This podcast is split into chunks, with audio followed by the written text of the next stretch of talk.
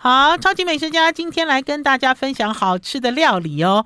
今天是礼拜五哦，听众朋友都知道哈，我都四处乱跑，跑完之后回来就第一时间跟大家公布美食。可是呢，这个美食公布完了之后呢，我自己有一个很重要的工作，就是呢，我要把这家餐厅的影片剪出来，哈，剪成一个完整的影片。然后在剪影片的时候呢，也顺便回味一下这家餐厅有多么的好吃，哈。呃，前一阵子去了金门。前一阵子呢，因为去了大金门，也去了小金门，因为金门大桥开通的关系，所以呢，从大金门去小金门只要二十分钟。然后呢，也是因为那一次呢，去了之后呢，知道了我在自由时报工作，在自由时报当记者的一个学妹洪友芳。洪友芳原来他们在小金门非常有名。然后呢，洪友芳呢告诉我说：“学姐，你要去小金门，一定要吃一家餐厅叫三合院。”前一阵子也跟大家分享了三合院的餐馆。可是关键是在于哈，在之前哈，我收到了一箱小金门的芋头。这箱芋头呢，就是金门大学的讲师，也就是我这次去金门带我去玩的王方坤老师寄来的。因为我就一直吵啊，我说哇，小金门的芋头，你知道让我都念念不忘。结果呢，方坤老师呢就在季节结束之前，请了三合院餐馆的老板哈。寄来了，哈，就寄来了一箱这个金门芋头，哦，超好吃！我要怎么形容金门芋头？在台湾哦，大家都讲哦，在台湾，呃，芋头的第一品牌一定是大甲，对不对？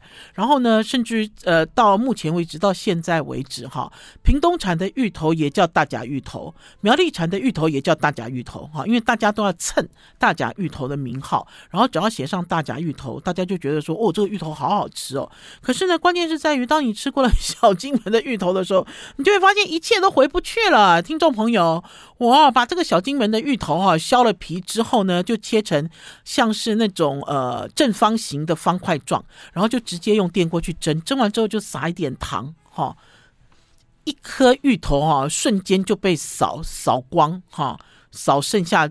大概大概只剩几块而已，就跟我我跟宝师傅两个人吃。那我要讲小金门芋头的特色是什么？就它非常的结实，可是又非常的软绵，哈，不是说咬下去松开来散开来那种，不是。这种哦，小金门的芋头的质地被我形容成什么？就是哦，芋头哈蜜过之后。好的，这种密过之后，这种绵密的感觉，它还没有密之前，哈，就有这样子的绵密的感觉。为什么如此念念不忘？就是因为我把三合院的影片剪好之后，而我那天呢，影片剪好的时候已经是半夜了。半夜的时候，我就觉得我的肚子好饿。然后，因为我在拍影片呢，我去三合院的时候啊，因为很放松嘛，哈，呃，我我自己。自拍了很多我吃东西的片段，哈，因为听众朋友会发现我的这个美食影片哦，大部分都是拍老板、拍菜，哈，然后拍保师傅，还有拍吃的人，我很少拍自己。可是因为那天去三合院太开心了，哈，那所以呢，我就拍了很多我自己吃菜的的这个镜头，就镜头对我自己。我那天晚上啊，听到我这样一口。咬下去这个酥炸芋头的这个声音的时候，我觉得我当场就崩溃了哈！就比如说崩溃的不是只有芋头，崩溃的还有就是我这个爱吃的心。天哪！他啊，这个，三合院里面的芋头料理，我们当然是冲着芋头去的哈。可是那天我们点的芋头料理有两两盘哈，然后有一些芋头料理因为要预定，没有预定你是不能吃的哈。其中有一个就是酥炸芋头哈，把芋头哈切成超过一公分的厚片，然后。表面呢裹上了这个脆浆，可是这个脆浆呢又不是有怪味道的脆浆哈，又不是市售现成的脆浆。然后呢，他就去快速去油炸，炸完了之后呢，咬下去不但有声音，而且呢那段影片其实我自拍很丑。为什么？因为很烫。我咬下去之后哈，我要咀嚼，咀嚼完了之后因为很烫，我又想要吃第二口，忍不住又想要吃第二口，就这样一直吃哦。而且我那天呢吃了两片之后哈。那个呃，那天因为跟我们一起吃饭的还有受记周迷的老板八贡，八贡哦，人到了三合院之后哈，三合院的第三代叫八贡叫叔公哈，就叫他叔公。八贡就说你要沾一点酱油啦。心想说这么好吃了还沾什么酱油？所以我第三片的时候我沾了酱油。这个酱油在上桌的时候哈，老板有讲说这是一个蒜蓉酱油哈。可是我仔细看又不像蒜蓉酱油，因为里面有豆瓣，有一颗一颗的这个黄豆瓣哈，然后呢，它还有一点点辣辣的。结果沾上了这个酱油之后哈，小金门的酥炸芋头，我又吃了五，又吃了两片。好，等于是那个晚上哈，在这个三合院哦，我光是吃芋头哦，就吃的好爽。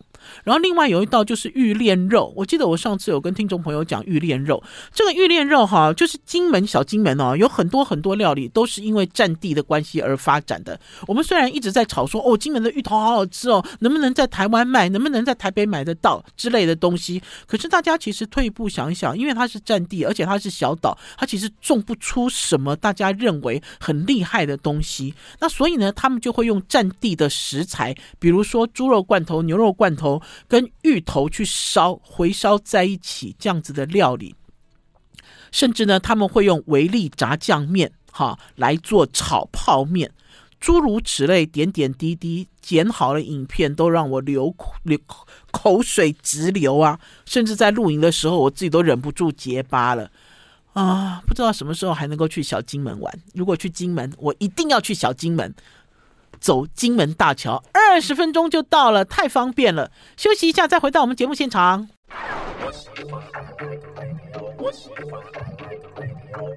我是王瑞瑶，您所收听的是中广流行网《超级美食家》。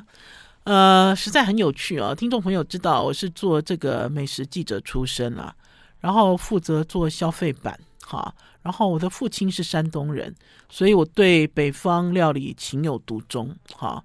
我记得有一年，那年我在中国时报工作，然后呢，负责的是旅游跟美食两块版面。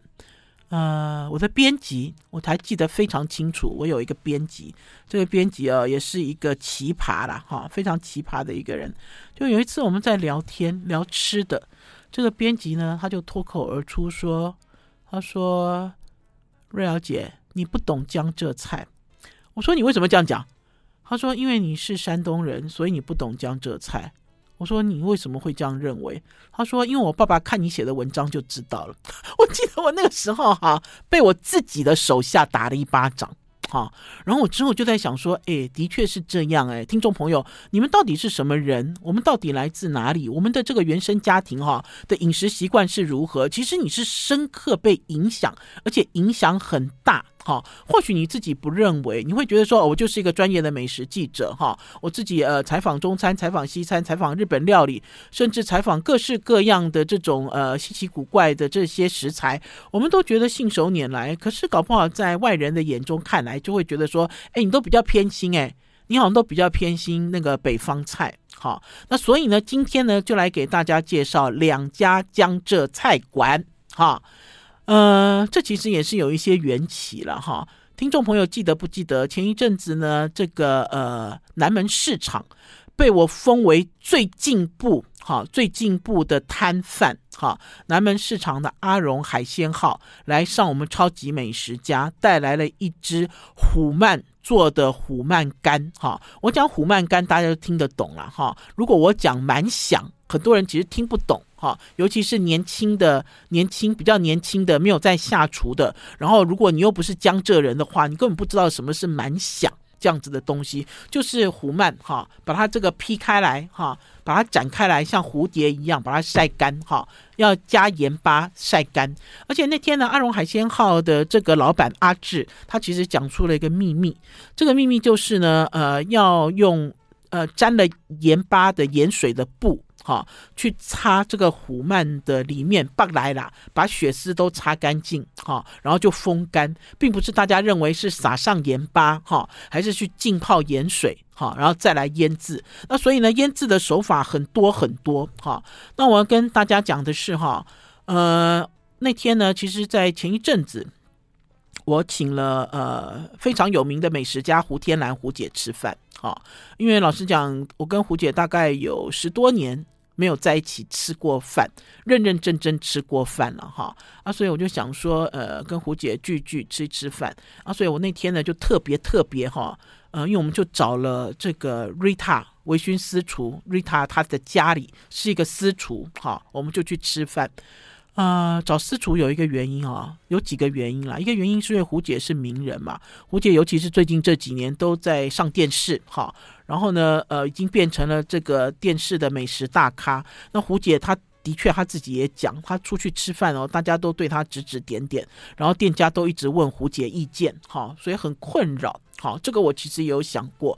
然后呢，另外呢，就是呢，我觉得，呃，因为我手上有蛮想，我想要让 Rita 帮我烧红烧肉，好，就是做一些比较家常的味道给胡姐吃，好，所以就捡了一块这个鳗鱼干，好，就做了一个红烧肉，好，呃，胡姐满意不满意我不知道，好，可是呢，对我来讲，呃，对，就对我来讲啦，我觉得就是重温了以前过去我刚。呃，刚开始接触美食路线的时候，呃，胡姐对我的照顾跟对我的提携，哈，我们就一路就一直聊天，哈，呃，很愉快的一个下午，哈，呃，老实讲，哈，在那一天之前，我就在想，我要。带胡姐去哪里吃饭啊？听众朋友，如果今天你们要请我吃饭，一样的道理，很多人呢就说哦，要请王瑞瑶跟宝师傅吃饭，好伤脑筋哦，这两个都好会吃哦，到底要带他们去哪里吃饭，如何如何？那的确，我自己的确是有私心自用啦。为什么呢？因为的确有一家江浙馆。我自己很喜欢，我也曾经动过念头，我应该要邀请胡姐去这里吃饭。可是之后我打消了念头，原因是因为我不想让那么多人知道，就这家餐厅。哈，那这家餐厅呢，听众朋友呢，如果是我们超级美食家的铁粉，如果我介绍所有的餐厅，你们都会造访，哈，还是说你们都特别的关注这家餐厅？你们应该呃应该会有印象，这家餐厅叫聚聚。哈，你上网去查，它其实就叫聚聚哈，聚聚私厨，聚就是相聚的聚，它的位置呢在重庆北路哈。呃，靠近这个信谊基金会这边，哈，它就在大马路上，哈。我记得我第一次去的时候，哈，其实那个时候还没有现在这么有名，现在很有名哎。我那天又去的时候才发现哦，因为之后这家餐厅哦，经济部长王美花，因为他也是距离经济部很近，经济部长王美花曾经在这边拍广告，好，然后他自己也是常客，然后还有呢，最近非常红的一位皮衣男。听众朋友，讲到皮衣男，你就知道了嘛，就是黄仁勋。黄仁勋呢，呃，有回到台湾几次，然后呢，他造访的几家餐厅都变成名店，哈，大家都争相跑去吃，哈，所谓这些科技人、科技大佬，哈，很爱的餐厅，哈，就是其中一家。我们要先休息一下，进一段广告，再回到节目现场。I like 我是王瑞瑶，您所收听的是中广流行网超级美食家，跟大家介绍两家江浙馆子。第一家馆子叫聚聚私厨，它严格说起来只有两张桌子，好，二点五张桌子。呃，我第一次去的，就是明光食品公司的这个老板陈玲珑带我去的啦。然后呢，他带我去之后，我才发现原来主厨兼老板叫陈玲珑，叫舅舅，好。呃，他妹妹的儿子。然后呢，这个主厨呢，如果有空的话，如果可以的话，我想要邀请他来到我们超级美食家来聊天。哈，呃，怎么会怎么会这样讲呢？因为。呃，我想要爬书哈，就像我们在台湾曾经留下来的味道，我们在台湾的江浙菜馆，他们的这个起起落落，北方馆子也是一样，客家馆子也是一样哈。曾经在我们台湾这块土地曾经出现的味道哈，都有必要过一段时间大家来整理跟爬书，让大家来回忆。好，这些东西为什么会这样讲呢？因为到了每年过年的时候，我们推荐了一些年菜，然后呢，就有有得到听众朋友的回馈，听众朋友就说：“哎哎，这个就是我爸爸，好，还是我阿嬷。”煮给我吃的，我爸爸带我去吃的东西，然后你就问他那是什么东西啊？就一路爬梳出来啊，原来是金华火腿哦。听众朋友，金华火腿其实对我来讲哈，其实是很平常的一个食材。可是我觉得在最近这几年来哦，这样子的食材其实已经离每一个家庭越来越远了，因为它要有前置。哈，就像很多很多的干货，它在过年的时候这个味道才会出现，因为它有前置，你不会处理，它就不会出现好的味道。因为我曾经也喝过，有人送给我金华火腿鸡汤，里面充满了蒿味。他用的虽然是好的金华火腿，可是因为它不会处理。然后呢，最重要的是呢，大部分的人呢，记忆中有这个味道，可是你现在你叫它变变不出来呀，因为根本不知道从哪里来。比如说呢，呃，比如说除了这个金华火腿之外，然后还有这个笋啊。对不对？天目山的这个扁尖笋啊，哈，大家也是，大家都去追那个味道的起源到底在哪里？那所以呢，那天呢，呃，明光食品行的老板呢，又带我去聚聚吃饭的时候，我就跟聚聚的老板在聊天，哈，我就想把这个东西爬梳出来。然后这个聚聚的老板呢，很好玩，他呢。呃，之前在一家非常有名的餐厅，哈，我自己其实形容这家餐厅叫“假鬼假怪”了，哈，叫四芝堂。四芝堂曾经有一段时间好红哦，在台湾。然后呢，这个老板也是，然后呢，好多中外的人士都跑去四芝堂吃东西。他曾经在四芝堂。呃，做过主厨，然后呢，也曾经因此呢，好像去了国外，好，因为四芝堂那个时候好像有去国外开店吧，然后之后他因为呃老板欠薪的关系，哈，就有了一些纠纷，然后之后他就自己出来自立门户，然后呢，这个呃这个主厨呃很有自信，他做料理很有自信，他说啊，他在年轻的时候学徒的时候，他就跑去跟这个呃秀兰小馆。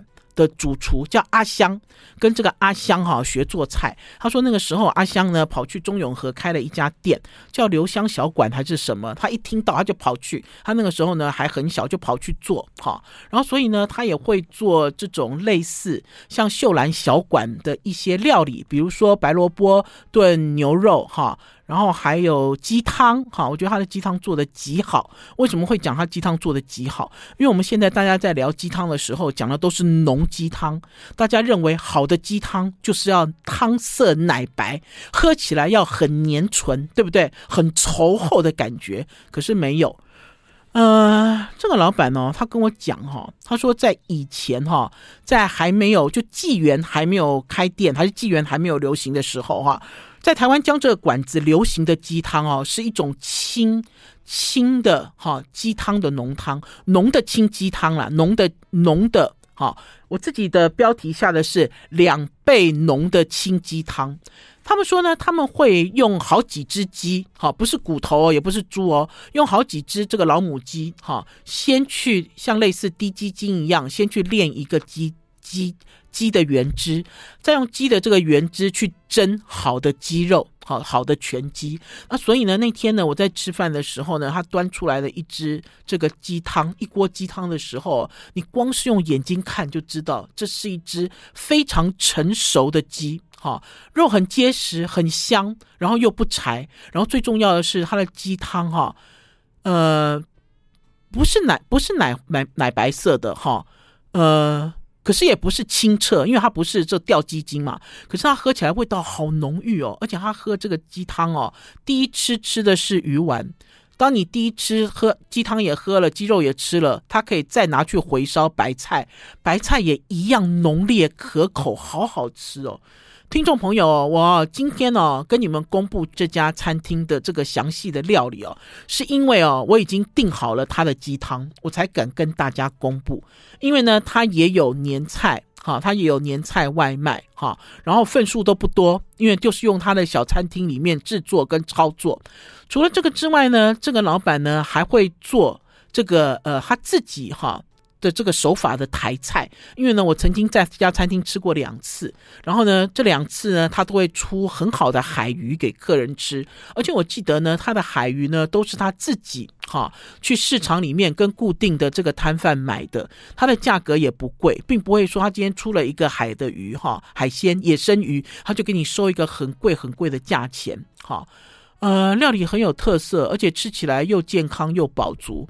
就像呢，他在上那个白萝卜、白萝卜焖牛筋，哈，焖这个牛腱肉的时候，就问说：“哎，你们大家想不想吃一点这种这个莲子的五谷饭呐？哈，让大家可以配着哈这个饭菜来吃，哈，菜色都做得很优雅，哈，而且呢也做得非常可口。”最重要的呢是咸甜很适中哈，然后可是要跟大家讲啊，没有那么好定哈，因为呢我那天去的时候呢，就会发现呢前一天跟后一天全部都是科技大佬哈包场哈，即使是包场哈，也不过是两桌而已。呃，最重要的是呢，呃，听众朋友，你会问我说，哎，瑞瑶姐啊，到底这家私厨，因为只要讲到私厨哦，大家立刻就有一种很昂贵、很昂贵的这种想法就会浮现出来。哈，嗯、跟大家透露的是，影片做好了哈，大家去追，哈，用关键字王瑞瑶与宝师傅去追，哈，影片做好了，影片里面我们所吃到的这些料理，哈，一个人收费是一千五百元上下。好，这样子的收费呢，其实呢，跟刚刚所讲的微醺私厨 Rita 的微醺私厨也差不多，他也是差不多收取这样子的费用。哈，因为呢，呃，年关要到了嘛，很多人呢都在找好的地方，哈，跟一些好的朋友。呃，不管是闺蜜也好，还是你一整年想要感谢的人也好，大家一起聚餐，哈，我们就提供了更多这样子的聚餐资讯，让大家来选择。好了，我们要先休息一下，进一段广告，再回到节目现场。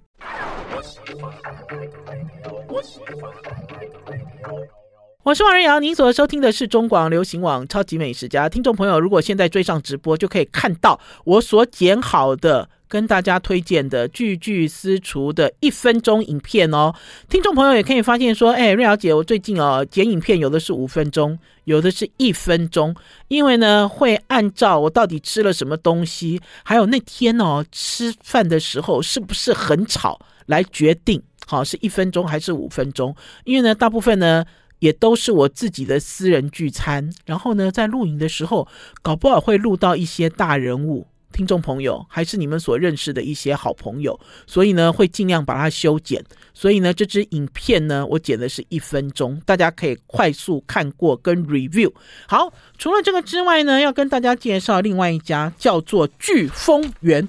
聚丰园很有名哦，听众朋友，如果你们是江浙人的话，如果家里一些老人家搞不好这家餐厅你很熟悉，这就，就是为什么我那一天呢在私厨吃饭的时候一直缠着这个童老板，我就在问他，你是跟谁学菜啊？你年轻的时候到底台湾的江浙菜馆它的树状图是不是可以画得出来呢？就是一直想要去追这些东西，然后呢，这个童老板就有跟我讲了，他说，其实在他小的时候在学做菜还不。出师的那个年头哦，有一个姓许的这个人家很厉害。这个许姓的人家啊，他们家四兄弟都开江浙菜馆，其中呢有一家就是聚丰园。可是聚丰园不是最老哦，是四十五年。哈，我讲不会很老的时候，我讲四十五年，大家有没有吓一跳？搞不好有很多听众朋友说，哦，这家餐厅的年纪比我还大。哎，没错。呃，那天呢去到了聚丰园呢，就是在民生东路上。哈。呃，老实讲，我坐公车啊、我经过几次。好，在他还没有搬家之前呢，我记得是在呃台北车站附近。好，我记得我也吃过一次，而且如果没记错的话，应该是就是胡姐胡天兰带我去的。哈，假设我没有记错，哈。因为早就已经超过二十年了，可是我这次呢，呃，去了去到了这家餐厅呢，是因为呢，这家餐厅呢有一个好朋友，哈，也是我的好朋友。我以前呢在自由时报的时候跑过汽车，听众朋友知道我跑过汽车嘛，哈，就结交了很多好朋友。而且呢，我虽然离开了车界，有些好朋友呢现在还在线上，而且呢还继续在耕耘汽车。然后呢，就是呃，这个叫什么？有一个像是杂志社的社长，我叫他伟林，伟林就打电话给我，他说，呃。瑞瑶姐，哦，就邀请我去聚丰园吃饭。好，我一开始我也不知道发生什么事。他呃，美其名是说要请我去试菜。好，可是真正私底下有一个主要的目的，就是我们也有一个共同的好朋友，就是前 Honda Honda 汽车本田汽车的营业部部长，我们以前非常熟，陈俊亮亮哥。好，我们都叫他阿亮。阿亮六十岁的大寿，好，就是我们要偷偷摸摸，好，给这个朋友过寿，好，六十哎，我那天还问宝师傅说，六十是大寿吗？还是八十是大寿？好，因为我们现在。应该是说我们现在都很长寿，哈，以前搞不好在很早以前，你觉得六十是大寿，你现在听到六十，你觉得是大寿的时候，你就很生气，因为我也快六十啦，对不对？六十怎么会是大寿呢？八十才是大寿啊！结果宝师傅就说六十就是大寿了啦，他说六十比八十还重要，好吧，好吧，好吧。那所以呢，那天我们就去了聚丰园，哈，是一个老字号、老招牌，四十五年。然后呢，他的现任主厨也是现任老板，叫做戚冠军。这个戚老板哦，我那天跟他聊天才发现，这个戚老板应该是山东人吧？啊、然后这个戚老板呢，呃，很会讲故事，哈，因为呢，他在讲料理的时候讲的头头是道，哈，而且我自己有吓一跳，吓一跳的原因是因为我总认为这家四十五年，哈，已经开了四十五年的这一家台北市老派的老的江浙菜馆，所有的东西都应该要老扣扣吧，哈，就是我心里都有一个哦，就是一个老扣扣的感觉，呃，可是关键是在于老扣扣真的就不好吗？老 Coco 难道就是不好吃的的代表吗？好，还是说你只要讲到老 Coco，你就觉得很累、很疲惫？哎，其实没有哎。我那天哦，搞不好是因为伟林做东，哈，搞不好是因为是为了帮这个阿亮，哈，帮阿亮做六十大寿。那天我吃到的每一道菜，哈，几乎每一道菜都让我竖起大拇指。好，我好像重新回到了，就是以前在早期，胡姐在刚带我入行，胡天兰在刚带我入行那个时候，台北市的江浙菜馆还非常盛行。好，因为大家知道嘛，那个时候的执政者，那个时候整个中华民国的大老板蒋家就是江浙人，所以呢，江浙菜呢，呃，非常的流行。就在最风行的时候，那个时候的味道，哈。怎么说呢？因为老实讲，江浙菜菜馆对我来讲，我觉得都有一点没落了哈，在台湾，而且呢，在最近呢，呃，大家都硬要把哈，就是这个台湾的这个饮食史哈，有关于外省菜的部分，大家硬要从这个一九四九年切进去，好，就把它切断，好。切断了之后，就会造成一个状况了，就会发现大家都在讲眷村菜这个观点呢。我其实也讲过了啦。台湾其实哦有很多不一样的料理，可是这些料理的基础都是来自外省，都是来自中国哈，都是来自移民哈。所以这段其实是没有办法把它这样子切割的干净哈。那当然，呃，在文字上可以切割，可是我觉得味道的记忆这件事情很难呐。就像我我吃到之后，我就想到啊。在我年轻的时候，你知道吃到这个江浙菜馆，大家都在强烈竞争，都想办法做出最好味道的那个年代的味道。好，我要讲哈，其中有一个东西哦，让我忽然之间说，哦，就是鸡汤啊。他们呢有一个鸡汤叫做一品锅，然后它这个鸡汤锅呢是一个椭圆形，好，其实也非常有创意，一个陶锅。然后呢，为什么是椭圆形？因为呢里面呢放两个大块肉。一边呢就是一只土鸡，另外一边呢就是猪的肘子，好，就是猪的前腿，好。然后呢，这个戚老板呢，他呢，在我喝完之后，我其实很感动啦。我其实今年过年哦，这锅鸡汤我也想买。我其实今年想要买三锅鸡汤回家。听众朋友，呃，当然除了宝师傅，我们家宝师傅的冷冻年菜以外，有三锅鸡汤我想买。第一。锅鸡汤就是我刚才跟大家讲的句句的两倍浓清鸡汤。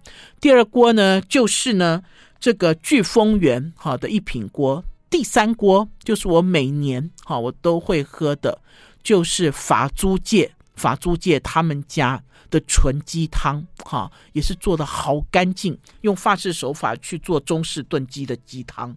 好了，我们要先休息一下，进段广告，再回来跟大家聊一品锅。I like 一零三，I like radio 我是王瑞瑶，您所收听的是中广流行网《超级美食家》。有人会问问说一品一品锅，哈，因为一品锅不是只有一家餐厅有，大家都叫一品。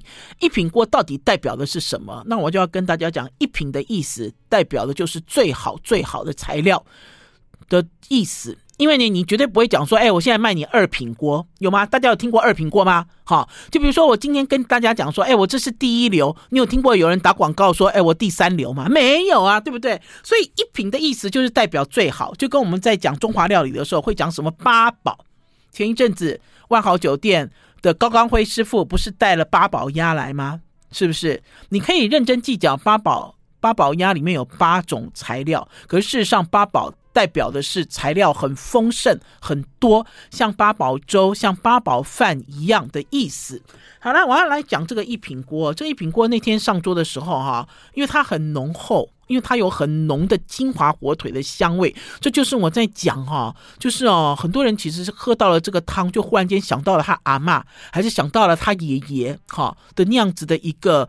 呃，这种在中华料理里面，中华料理里面会出现的好的风干或者是这种陈货的味道，呃，这个戚老板他自己那天呢、啊，我喝完了汤之后，我忍不住了，我就问了他几句话，他就跟我讲说，其实就是本本分分，哈，就是炖这个汤，其实就是本本分分，把一些材料都弄好，哈，然后就去炖煮，哈，并不是说你要故意把它做成奶白色，哈，你就会放很多油脂类的东西去乳化，哈啊，因为听众朋友知道，呃，在台北市有很多鸡汤名店，有一些鸡汤名店，你们几乎是没有听过，我在超级美食家推荐过。好，因为我自己亲身就经历，我喝了一口鸡汤，我的脖子就硬了，我的这个脖子转不动。哈，就是等于是他制汤的过程里面，他要做的很浓稠，他用了一些方式，哈，甚至是直接用这种油的猪的这个大量的油脂去乳化，然后呢，有的人呢故意会在里面放牛奶。好，就是让这个汤奶白奶白，好，就各式各样的方法都有。那当然也有这种就是按部就班的做法了，哈。这个戚老板就讲，他光是熬这个汤啊，你知道就要熬四十八小时，然后再用这个汤来煮好的材料。然后当然他的金华火腿用的就是南门市场万有全的活爪。活爪是什么？听众朋友，你们如果有去菜市场看哦，就比如说大家在钓火腿，不要讲现在可能看不到钓金华火腿了，可是你们应该看得到钓伊比利火腿吧，伊比利火腿大家应该比较熟悉吧？他就把这个找，这个这个猪脚哈往上哈垂掉下来，那所以呢，他就是用火掌火火爪这个部位去来熬汤哈。当然它的成本是低，可是问题是呢，火爪呢，因为呢日晒风吹哈，所以呢它的蒿味很重，你必须要懂得前置的基本处理，才有办法调出它好的味道。好，才有办法调出它好的味道。我现在呢，听众朋友如果有追上我们的影片，我立刻呢就把这支影片呢放出来给大家看。我下的标题就是“做大寿吃老菜”，做大寿吃老菜。因为呢那天呢，我们吃了好几道老菜，甚至还吃到用雪菜毛豆去蒸的螃蟹。很多人都会认为说，螃蟹新鲜，这样蒸就好吃了。没有，其实江浙人蒸螃蟹哦，方法多了去，用雪菜去蒸哦，很常见，很普遍哈。然后呢，那天呢，他做了一个东坡肉，其实那不是东坡肉了，那个是外婆红烧肉。他做了外婆红烧肉，然后跟上海菜饭拼在一起，中间呢还铺了一层嫩蛋。嫩煎的嫩嫩的蛋，还撒上了一把松子，哈，他命名这道饭叫做“销魂”，非常销魂的这个五花东坡肉上海菜饭。呃，我觉得有一些料理哦，就等于是他在呃老菜之中求新求变，哈。然后呢，就像我刚才跟大家讲的，呃，虎慢干，哈，蛮响，他呢。特别把这个虎慢干哦做的不那么干，好做成一叶干、两叶干之类的，然后把这个慢干呢蒸了之后，好可以沾醋吃。好，我记得在呃以前我刚跑新闻的时候，在接触江浙菜的时候，就有人跟我介绍什么是风，什么是辣。听众朋友，辣辣有腊肉，辣有腊肠，风风有风鸡。风有风慢，风是什么？风其实就是没有经过熏的。好，我们大家知道这个，大家在过年的时候都要吃辣味。好，辣味呢，辣味呢，就是你要腌过，腌完了之后要吊干，吊干之后要熏。好，啊，可是风不是，风其实是经过腌过，腌过之后风干了就可以吃了。好，啊，怎么吃？他们的基本法都是去蒸，好，蒸了切片，还是蒸了去拆丝就可以吃。那天呢，吃到了这个虎慢干的时候，我也是一阵激动了。为什么一阵激动？老实讲，在我年轻的时候，这就已经不是我的菜了。哈，更何况我现在年纪大了，我又不是江浙人。好，这其实不是我家乡的味道。可是我自己吃了，我都会觉得，哦，好激动哦！激动的原因是因为我在外面怎么都吃不到，就这些东西早早消失了。消失的原因呢，也因为我们对于饮食，好，就是现代人对于饮食的一些追求的这个态度，也跟以前。不一样，以前很穷啊，对不对？以前三节的时候，你要想尽办法，还是有各式各样的借口，大鱼大肉。现在不是啊，每天都在大鱼大肉啊。如果你愿意每天都大鱼大肉，不是吗？那所以你在过年的时候，还是说在重要的时候，你就不会说想要吃一顿特别的好的？可是关键，我觉得就是因为这样子，所以有很多老菜慢慢慢慢不见了，有很多老老菜渐渐渐渐就淡出你的生活。那所以在过年的时候吃到这些料理的时候，我都觉得好感动啊！